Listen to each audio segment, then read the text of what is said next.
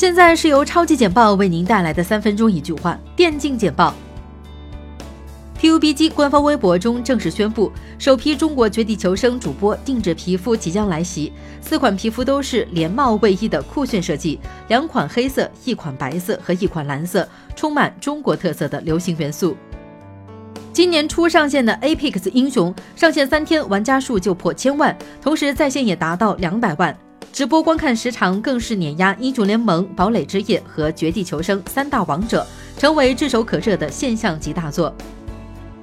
由 Mars 耀宇传媒与勤奋电竞联合主办的《DOTA 二》自主赛事品牌 MDL 国际精英邀请赛将于二月二十号至二月二十四号在澳门举行。本届 MDL 国际精英邀请赛将由海外和国内共计八支战队参赛。英雄联盟官方宣布天使姐妹重做，并放出了凯尔和莫甘娜的一段预告。不过目前官方还未公布两位英雄的具体技能。预告中的莫甘娜的 Q 还是单体禁锢。近日，S 八冠军战队 IG 正式成为比心 APP 的代言人，且2019年 IG 俱乐部将在比心 APP 展开三次青训招募。据悉，最近的一次青训招募将于三月份在比心 APP 开始报名。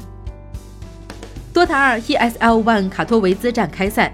十二支国内外豪强竞逐无上冠军荣耀及三十万美金奖金池。本次小组赛采用积分赛制，十二支战队分为 A、B 两个小组，两个小组内进行 BO 二循环赛。日前，全球领先游戏外设制造商和电子竞技领导者赛睿宣布，全新推出的 Stratus Duel 以及 Stratus XL New Bars 游戏手柄。将全面兼容移动端和 PC 端的堡垒之夜游戏。